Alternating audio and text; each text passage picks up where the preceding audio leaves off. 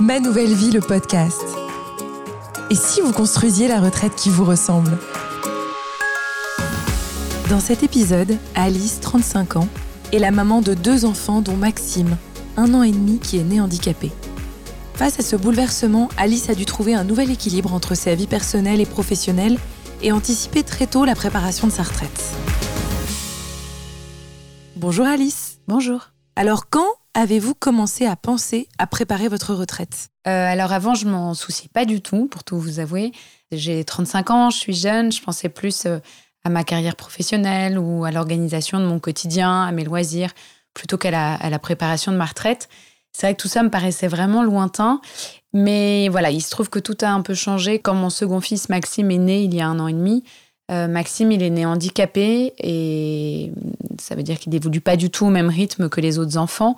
Euh, il nécessite vraiment une prise en charge quotidienne pour le stimuler et, aussi pour l'aider à se développer. Du coup, j'ai décidé de m'en occuper à plein temps. Euh, alors, ça n'a pas été une décision facile à prendre, d'autant que j'adore mon travail. Et aussi parce que c'est une nouvelle organisation qui, a bouleversé complètement mon quotidien. Mais bon, aujourd'hui, je regrette pas un instant d'avoir mis euh, mon activité professionnelle en, suspens pour un temps. Comment votre nouvelle situation impacte-t-elle la préparation de votre retraite? Eh bien, avant que Maxime naisse, euh, je travaillais dans une entreprise de, téléconsultation en ligne. J'avais plutôt une bonne situation, je travaillais beaucoup.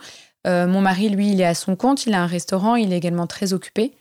Et c'est vrai qu'à la naissance de Maxime, bah, on a d'abord été bouleversés.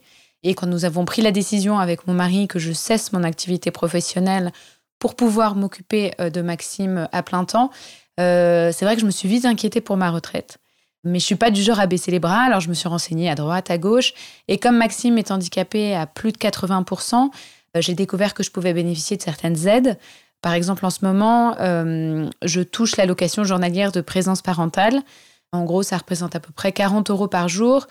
Mais malheureusement, ce n'est pas une aide à vie. je peux en bénéficier pendant 310 jours maximum. Mais c'est déjà ça, c'est une première aide et surtout, ça me permet de pas trop piocher dans mon capital. Et je bénéficie aussi de l'affiliation à l'assurance vieillesse parents aidants. Bon, alors pour faire simple, cette assurance, elle permet de bénéficier de trimestres de majoration spécifiques. Euh, ça veut dire de bénéficier de trimestres qui sont dits cotisés euh, sans avoir à verser de cotisation retraite. Et ces trimestres seront pris en compte dans le calcul de ma retraite.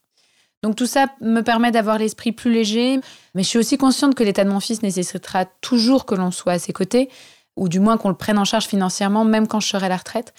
Donc c'est vrai que euh, sachant cela, euh, ça m'a décidé à souscrire à une assurance vie. J'ai choisi euh, un contrat multi-support pour diversifier un peu mon épargne. Et, voilà, et je verse chaque mois une petite somme, autour de 50 euros, pour, pour essayer un peu de compléter ma retraite. Quelqu'un vous a-t-il conseillé pour préparer votre retraite? Alors je dois vous avouer qu'au début, c'était vraiment compliqué de s'y retrouver. Mais après, j'ai découvert qu'il y avait de formidables associations en France qui aide les, personnes aidantes euh, comme moi, parce qu'on est de plus en plus nombreux dans cette situation. Et elles m'ont beaucoup accompagnée, elles m'ont beaucoup aidé à y voir plus clair sur les aides dont je pouvais bénéficier et sur les dispositifs qui existaient pour, euh, pour anticiper et se mettre à l'abri une fois à la retraite. Et c'est elles, par exemple, qui m'ont expliqué que je pouvais avoir des aides financières quotidiennes et que je pouvais aussi bénéficier de trimestres de majoration. Et c'est vrai que je les en remercie encore aujourd'hui. Avez-vous des conseils à donner à des personnes qui se retrouveraient dans la même situation familiale que vous? Alors franchement, euh, déjà ne pas baisser les bras, parce que euh, c'est vrai qu'accueillir et s'occuper d'un enfant handicapé, ça demande déjà beaucoup de temps, beaucoup d'énergie.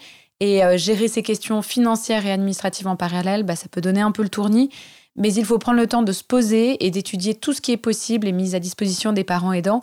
Et on finit toujours par trouver la solution.